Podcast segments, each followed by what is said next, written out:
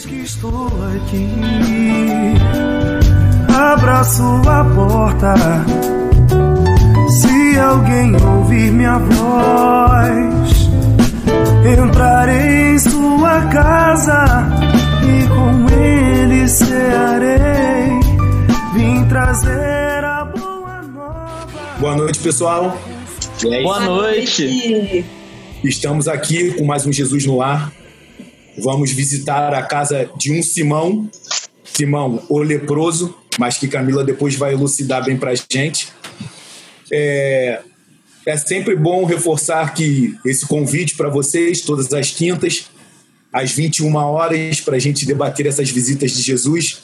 Pedir para vocês curtirem as nossas redes sociais, o YouTube, Facebook, Instagram, Twitter. O Pablo vai colocar aí na tela para vocês. Vê aí, vê aí se o nosso amigo Paulo Goulart já está online. Vamos lá, Paulo Goulart, Dá uma nosso olhada grande aí. amigo. É, duas pessoas que eu tenho certeza que sempre estão é Paulo Goulart e Leda. Leda Duarte Isso também sempre tá. Isso aí, Já Leda sempre presente. Leda Duarte sempre está presente, fã do Pablo, número um. Então vamos a essa passagem. É, Camila vai fazer a leitura para a gente aí. Vamos lá, Camila. Oi, gente. Boa noite. Mais uma vez a leitura, como sempre, né? Referência ao Novo Testamento, a tradução de Haroldo Dutra Dias.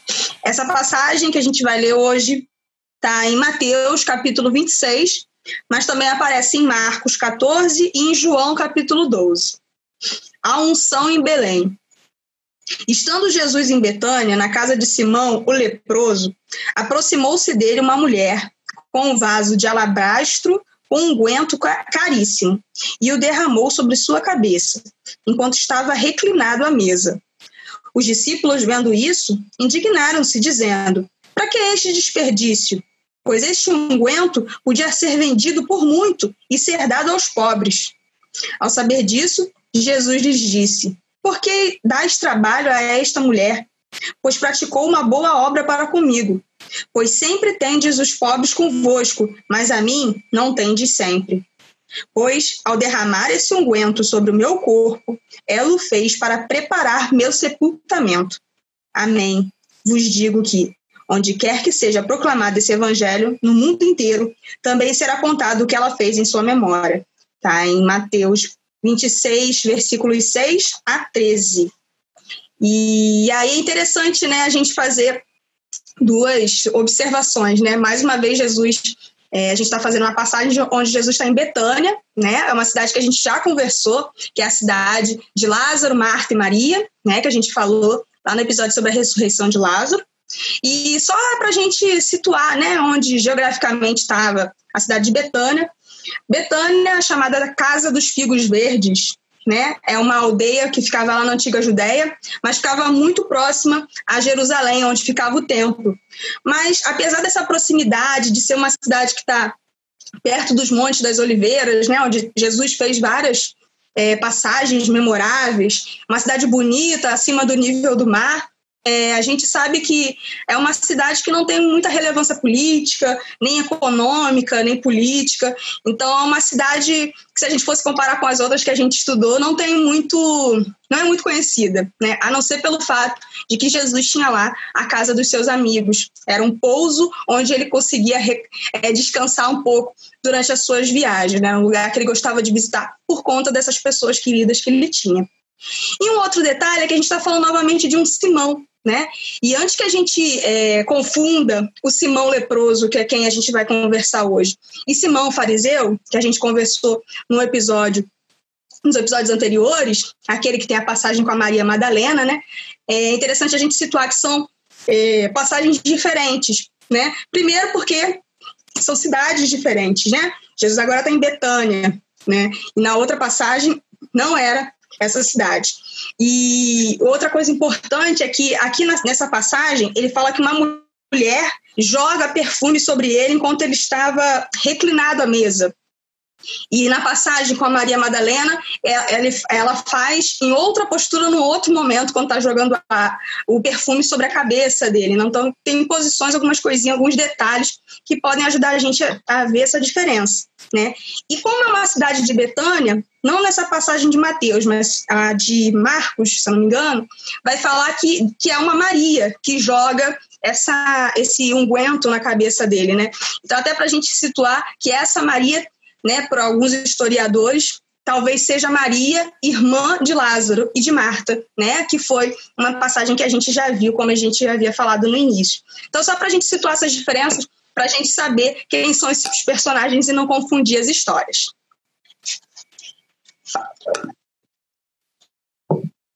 Muito bom, Camila. Deu essa elucidada aí. Eu lembrei que a primeiro momento que eu comecei a ler a passagem, eu pensei que era a primeira e lembrei da piada que o Pablo tinha feito com a Maria, falando que ela tinha jogado tchuan tchum em Jesus. Aí eu fui olhar, eu fui olhar para ver se não era a mesma. Não era a mesma. É bom para elucidar que mais pessoas poderiam ter essa dúvida. Falar um pouquinho, situar um pouquinho o momento político dessa passagem quando Jesus está na casa de Simão, o ex-leproso, na companhia de Marta, Maria e Lázaro que tinha sido ressuscitado. Esse momento era um momento de ascendência de Jesus. Um número de adeptos, a palavra estava se espalhando muito, sabe? E muitas pessoas, quando descobriram que Jesus estava ali, é, em um dos evangelhos vai falar sobre isso, muita gente foi lá para ver Jesus Lázaro. E quando, se a gente lembrar um pouquinho da passagem na casa de Lá, do, da ressurreição de Lázaro, Lázaro, depois da ressurreição, era outra pessoa, né? Ele, ele renasceu para a vida, era uma pessoa diferente, com outras atitudes, aproveitando bem aquela oportunidade. Então, muitas pessoas queriam ver Jesus e Lázaro. E olha só como é que o, o, o cerco para Jesus ele estava se fechando pelo seguinte: ele estava na casa de uma pessoa que ele já tinha curado, um leproso, estava na companhia de uma pessoa que ele tinha ressuscitado, então as pessoas estavam ali é, muito comovidas. A Páscoa estava chegando, a atmosfera era totalmente diferente, né? E as pessoas estavam muito esperançosas com esse novo reino. Para dar um pouquinho da, da, da situação política, quando Roma toma conta dali daquela região, da Judéia e toda aquela região ali, eles começam a, a entender que a religião ali é muito importante. Então eles deixam os judeus manterem a sua religião e eles nomeiam o, su, o sumo sacerdote, né? que é a pessoa que vai ficar com plenos poderes para resolver tudo o que for da questão da religião judaica, até mandar fazer prisões. Então, quando Roma fica com esse poder de nomear o sumo sacerdote, ela consegue ter todo esse controle e consegue dar para aquele povo ali uma falsa esperança de autonomia. E com o crescimento de Jesus, tanto os judeus quanto os romanos ficam muito preocupados. Né? As autoridades começam a ficar muito preocupadas, porque a massa gosta muito mesmo. E elas gostam de Jesus pelo quê? Por quais motivos que a gente já foi evidenciando durante todos esses episódios? Jesus cura as pessoas. Jesus leva uma palavra de amor. Jesus é contra as mazelas do mundo, né? Ele é contra os roubos, contra o abuso de poder. Então Jesus está indo contra aquilo tudo. E com a proximidade da Páscoa, Jesus indo para aquela cidade, os judeus ficam muito preocupados de Jesus ser proclamado o rei dos judeus e haver uma revolução e os romanos intercenderem com força e começarem a comandar eles só através da força, não dando mais a ele os direitos de é, de usar a sua religião, de ter o poder do sumo sacerdote. Então essas são as preocupações que vai, vão tendo ali. E nessa passagem, tanto no Evangelho de João quanto no Evangelho de Marcos, a gente vai ver que os dois citam o seguinte: que os inimigos de Jesus estão pretendendo acabar com ele por causa da mensagem, por causa de tudo que ele está tentando trazer de novo. Então, esse momento é um momento que Jesus está chegando no ápice de tudo que ele pode fazer, como é, lembrando outros episódios, a gente vê que Jesus vem numa sequência de curas mostrando toda a sua elevação, tudo que ele pode fazer, tudo que ele veio para fazer, né? Cumprindo aquilo tudo ali que ele foi, a que ele foi destinado. Então essa é a grande preocupação dos inimigos de Jesus, o crescimento dele. E os inimigos de Jesus não têm a mesma preocupação que, o, que os, é, os adeptos de Jesus têm. Eles têm preocupação com coisas que são desse mundo, né? Com o poder deles sobre o templo, com o poder deles, como romanos, sobre a região, de conseguir controlar, medo de surgir um novo rei e perder esse território, e os judeus com medo de perder é, o comando do templo e todo o lucro que aquilo ali gerava. Então agora eu vou passar para o Pablo para ele continuar nos situando. Fala, Camila, pode falar. Não, só uma, eu acho que é importante, você falou da Páscoa, né, da gente separar o que é a Páscoa do, dos judeus, Sim. né? Eu acho que é importante a gente lembrar que é diferente da Páscoa que a gente comemora hoje, né? A Páscoa para os judeus tem relação com a saída dos judeus do Egito, né? Do jugo do, dos egípcios, né? E aquele tempo, aquela passagem dos 40 anos no deserto. Então, eles fazem a Páscoa para comemorar esse momento de, de libertação. Então, era um momento ali, como você falou, um momento de muita alegria, de muita efervescência, né? As pessoas estavam esperando esse grande feriado e por isso que essa, essa conjugação de fatores aí é importante, né? O contexto que Jesus está. Eu só lembrei disso para não passar, passar despercebido. Sim, muito bom, Camilo. Vai lá, Pablo. Todo mundo esperando feriadão, né? Devia ser um feriadão lá naquela época. Prolongadaço. Vamos subir para Cafarnaum. Vambora, galera. Né? Vamos para Jerusalém. É, vamos para Jerusalém. É interessante, né? Isso aí que, que Leandro está falando de as perseguições que já já tava, que Jesus já estava sofrendo por conta do, desse contexto político todo e tal. E se a gente pegar, isso aí tá lá no é Mateus 26, né? Mas no, no iníciozinho de Mateus 26, ele já estava vindo avisando aos discípulos que, que, que ia acontecer alguma coisa com ele. Né? E aí eu fiquei com essa parte para falar da, de como Jesus podia prever a sua morte, né? esse tipo de coisa. E falar de adivinhação, o pessoal gosta muito, né? Quando no, no culto, no, no, dito popular, o cara que adivinha as coisas sempre tem. Quem não lembra da mãe de Ná, essas paradas assim. E, e a gente sabe que Jesus não era isso, né? Se a gente for pensar, antes de Jesus chegar, é, Maria foi avisada, né? Que, que ia receber o Filho de Deus. José teve o sonho também com, com o Espírito avisando que para ele não se preocupar. Há muito tempo antes, mais de 300 profetas, se a gente percorrer a Bíblia toda ali, já estava anunciando a chegada de, do Messias. Então, a morte de Jesus também né, foi anunciada mil anos antes, já tinha gente falando que iam pegar, iam fazer. E interessante que alguns dos profetas, você vê lá Zacarias, Elias, ele, alguns deles até falavam no que ia ser pregado na cruz, não iriam quebrar a perna dele, que era costume dos romanos. Então eles falavam com até, se a gente pensar bem, com grandeza de detalhe, né? E aí, se a gente for pensar em nesse sentido de premonição do ah, como é que Jesus sabia que ele ia morrer, né? Ele, ele não, na verdade, ele, quando Jesus vem, ele vem falando que ele não veio, ele veio cumprir a lei e os profetas. Né? A gente sempre ouve, não vim destruir a lei, vim cumprir a lei e os profetas. E quando a gente fala de premonição, dando o um enfoque da premonição, se a gente pensar bem, é, todo mundo em algum nível, né? A gente, a gente tem isso. A gente às vezes está pensando muito numa pessoa, aquela pessoa te liga. Ou então aquela, aquela mãe que fala, leva o guarda-chuva e, e, e, acaba chovendo mesmo. Né? Eu lembro na minha infância que eu ia sair de bicicleta, meu pai olhou para mim com a cara diferente e falou, não sai agora não. Eu cismei e saí. Tomei um tombo, voltei todo ralado dois minutos depois. Quer dizer, todo mundo tem isso num, num grau. Só que, como no livro dos Espíritos pergunta é, qual a maior, o maior espírito que já pisou na Terra aqui, os espíritos falam, Jesus era o cara.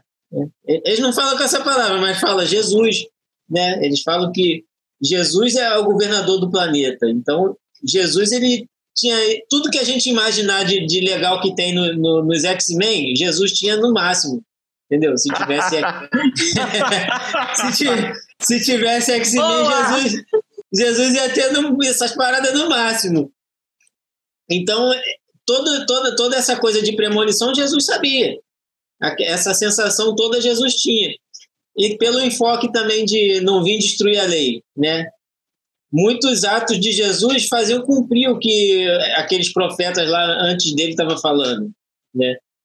Então, o, o nascimento, aquela entrada de Jerusalém, a morte dele, né? Em muitos casos ele acrescentava algumas coisas, mas ele nunca descumpria o que os profetas estavam falando. E quando ele acrescentava, ele ainda, ele ainda falava assim: é, Tens ouvido as leis dos profetas, eu, porém, vos digo. Então, ó, eles disseram isso, mas eu também digo isso aqui. Ele, ele acrescentava coisa. Quando, antes de contar aquela, aquela passagem do bom samaritano, que o fariseu vem falar com ele, ele pergunta: como é que você entende a lei, né? Como a lei? Porque ele, Jesus contextualiza o cara. Então, e, e por outro enfoque também, nessa coisa de o momento atual, o contexto ali. Tem gente que, que consegue pensar em muitas coisas ao mesmo tempo, né? Consegue é, raciocinar em cima de tudo aquilo ali que está acontecendo. É, é, é, se a gente pensar, parece que é um drone, né? Parece que a gente que a, que a pessoa tem um drone e está vendo tudo ali de cima. E Jesus era meio que o dono de um drone, né? A gente, a gente estudou aqui aquele, aquele caso do Natanael. É, e o Felipe, um, um, deles lá, acho que é o Felipe, vem trazer ele para apresentar para Jesus, que Natanael até falar, será que vem coisa, como é que pode vir coisa boa de Israel, né? E quando Natanael vem falar com ele, eis aqui o verdadeiro israelita. Ele já fala para Natanael, já Natanael já fica meio bolado, é, como é que tu me conhece? Né? E antes que Felipe te chamasse, eu, eu te vi embaixo da figueira, que era uma coisa que só Natanael sabia. Então aí o Jesus já sabia disso, né? As pessoas conseguem abranger o todo, são são como esse drone mesmo que eu falei. Imagina que a gente está passando ali no Campo Grande, na estrada do Monteiro, indo para casa do Leandro, né? Voltando do shopping, indo para casa do Leandro. Monteiro sempre engarrafa. Se eu tenho um drone olhando lá de cima, eu sei qual a rua melhor para pegar. Né? O, o, Pablo, isso que você fala de drone foi muito interessante. Em algum desses estudos assim eu estava lendo que Jesus, o, o, o espírito dele, né? O espírito, o perispírito é ligado ao corpo só pelos fios essenciais, né? Então, ele vivia mais tempo no plano espiritual do que aqui. Por isso, isso, isso dava a ele essa dupla visão que você está exemplificando muito bem como um drone. E se a gente for fazer um parâmetro, a gente tem diversas histórias de Chico com repórteres que queriam, é. tipo, é, enganar ele ou tentar falar que ele era charlatão, se passando por ingleses.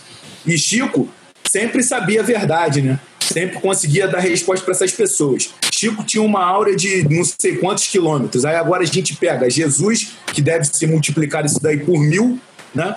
com uma evolução gigantesca. Se Chico, com uma evolução muito grande, já conseguia fazer isso tudo, imagina Jesus, que é o ser mais perfeito, né? Que é o Messias divino. Então, muito, muito bom essa questão Tem do drone, um jeito de exemplificar bem. Eu lembrei de uma teoria da, do tal de entrelaçamento quântico, um negócio doido aí de física que fala que se a gente mexer aqui está conectado com a coisa lá. É, o que eu estou querendo dizer é que a gente também, em um grau menor, quem nunca estava pensando numa música e de repente a pessoa que está na tua casa começa a cantar a música do mesmo ponto que, que tu estava pensando? Isso acontece direto, né? Então, isso aí é, é um tipo de, de, de pre, prever as coisas. E Jesus, como ele. Pô, Jesus é o governador da terra, né? Jesus conhece cada uma de suas ovelhas. Ele mesmo fala isso. Eu conheço cada uma de suas ovelhas. Ele chama todo mundo pelo nome. Se eu for chegar para Jesus e falar, Pablo, eu te conheço, tu é aquele maluco que fez isso, isso, isso, assim. Ele sabe, né? Ele sabe. E ele tem essa noção de, do todo. É como se fosse uma onisciência, né? uma onipresença ali. É quase que isso. Então, ele sabe tudo, ele sabe o que, o que passa no coração de cada um. Aí ele não ia saber quando ele ia morrer? Ele está vendo tudo, tudo se encaminhando para isso. E ele também não veio evitar isso. A grande tarefa dele não era evitar isso. Né? A grande tarefa dele era trazer a boa nova. E como ele não veio destruir as leis, os profetas todos falaram que o homem não ia aceitar ele, que os homens iam acabar com ele. Ele ia chegar e ia sobreviver. Não, vou, vou, vou, vou ficar vivo. Resolvi ficar vivo. Não ia. Né? Acho que deu para entender essa parte. ele até podia, mas não era o certo. É, ele, e... ele podia. Mas só para só complementar isso aí que o Pablo explicou muito bem, quando a Maria ela unge lá o Jesus e todo mundo fica assim, né? É, ela ali estava pressentindo e dando tratamento de uma pessoa que ama muito a outra, né? E como Jesus foi morto num sábado, ele não podia ser sepultado, ungido no sábado. Ela vai lá no domingo, isso é uma história que a gente vai contar mais para frente. Mas ali ela também está pressentindo e eu fico imaginando que na fala de Jesus, uma coisa muito interessante que, que eu achei legal ali, de ressaltar que ele fala assim: os pobres vocês sempre terão, vocês sempre terão com vocês. Ele quer mostrar para a gente que pessoas necessitadas sempre existirão ao nosso lado para que a gente possa ajudar. Mas uma pessoa daquela magnitude dentro da nossa casa para nos ensinar seria um momento muito raro. Então ela estava fazendo uma coisa muito justa, muito e sem, sem se importar com o que as pessoas iriam pensar. Então, pessoas para ajudar, a gente sempre vai ter né, a, nossa, a nossa volta. Então, ele, ele, cada ensinamento dele, cada frase é da gente tirar um ensinamento muito grande.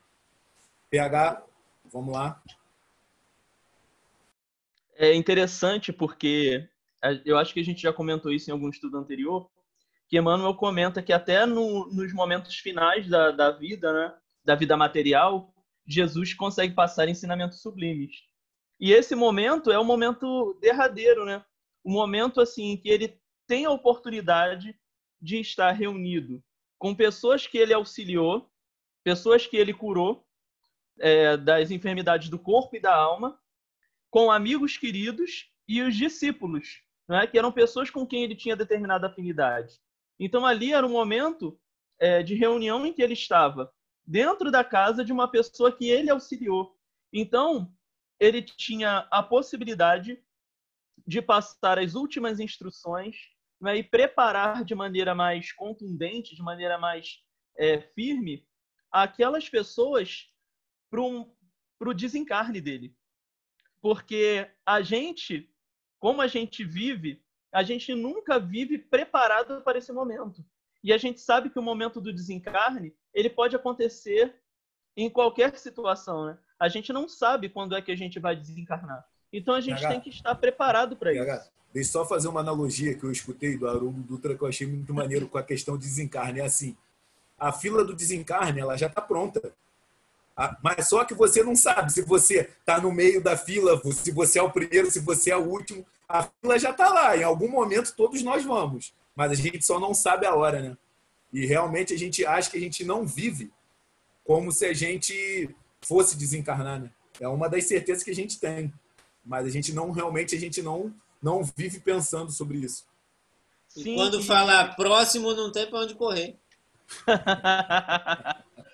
é, e, e, é interessante a gente perceber que o momento do desencarne ele é um momento do desenlace da vida material que a gente tem, que a gente sabe que não é a verdadeira vida a gente sabe que a gente está aqui para um aprendizado, para é, desenvolver as nossas potencialidades, para a gente resgatar algumas coisas que a gente deixou pendentes em encarnações anteriores. Mas a verdadeira vida, ela é espiritual. E Jesus exemplificou isso em todos os momentos.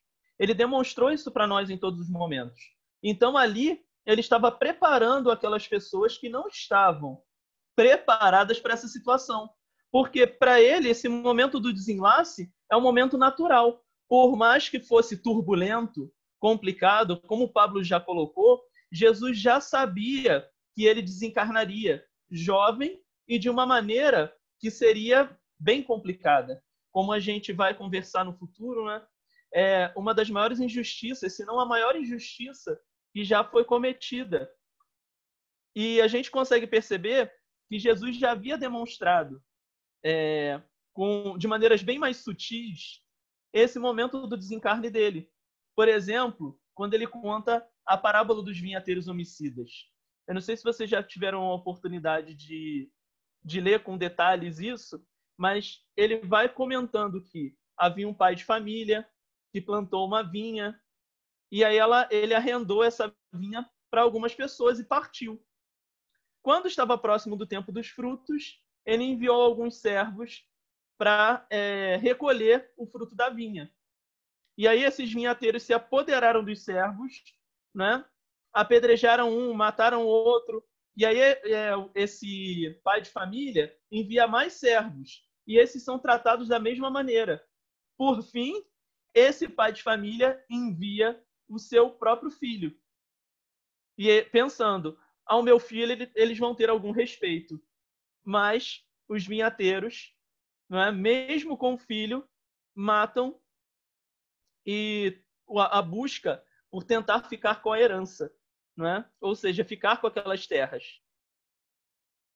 E é interessante a gente perceber que ele está demonstrando o que aconteceu com todos os profetas anteriores, não é? E o que vai acontecer com ele próprio. Ele é esse único filho da parábola. Esse é o filho que foi enviado para poder exemplificar as leis divinas, que é o pai, é, do, as leis do pai de família. E ele é tratado dessa maneira. Então ele já sabia o que iria acontecer com ele.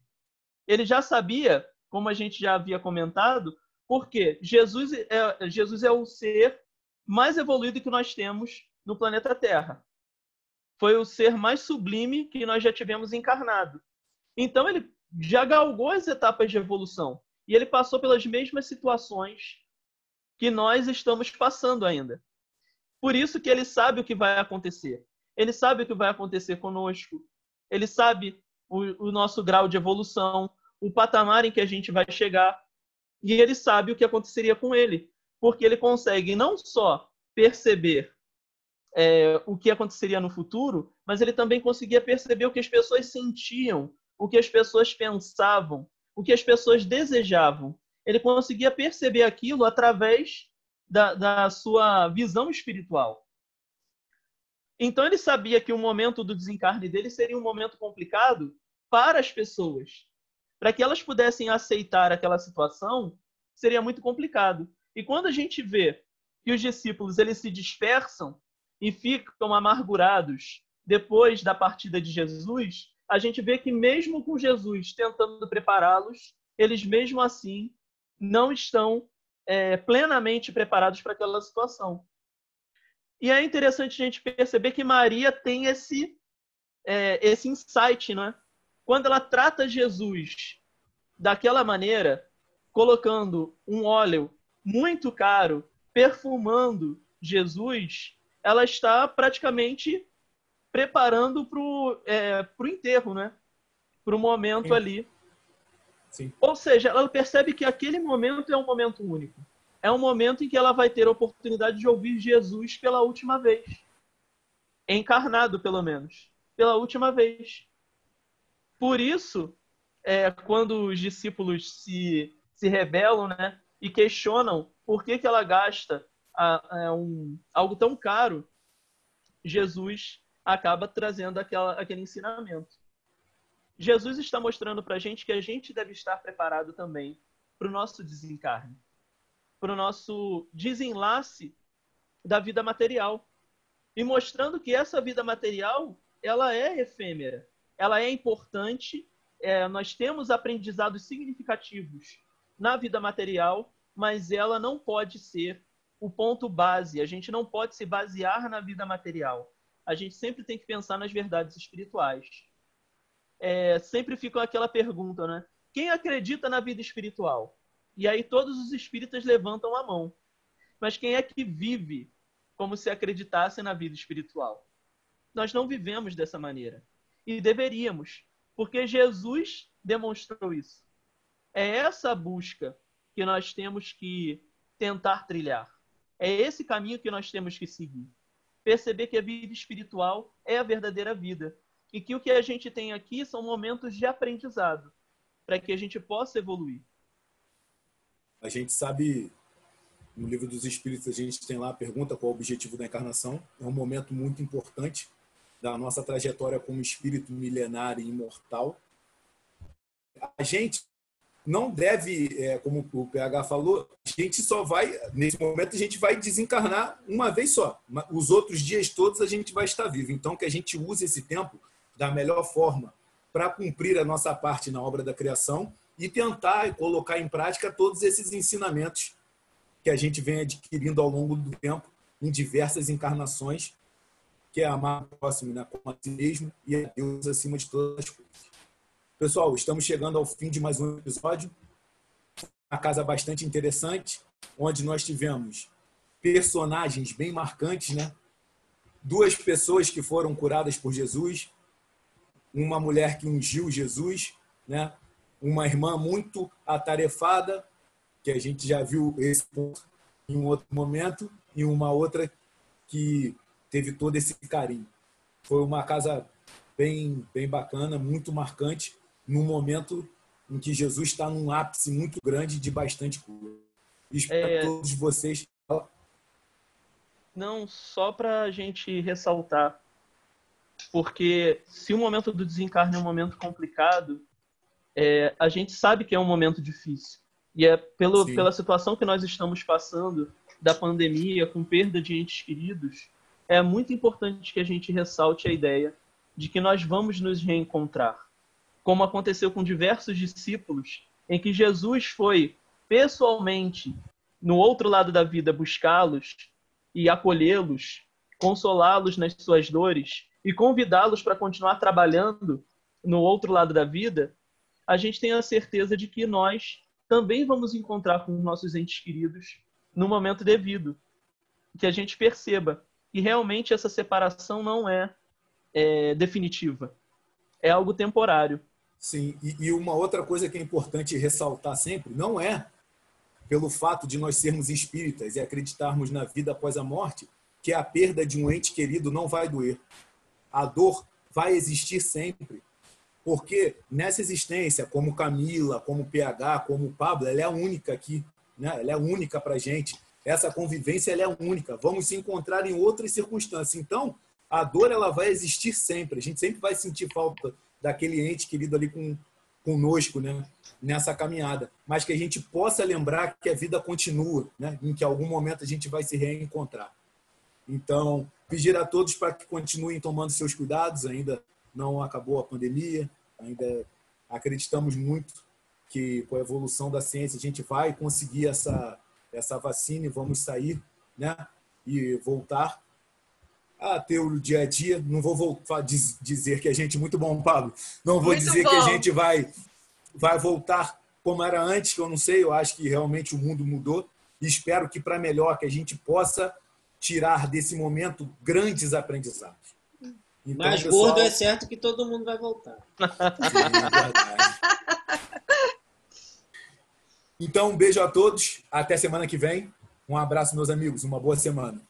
Tchau, gente. Até Tchau, semana gente. que vem. Se cuidem. Não esquece de curtir nossas redes. Pois quem disser meu nome, pois quem agir em meu nome, pois quem avança em meu nome.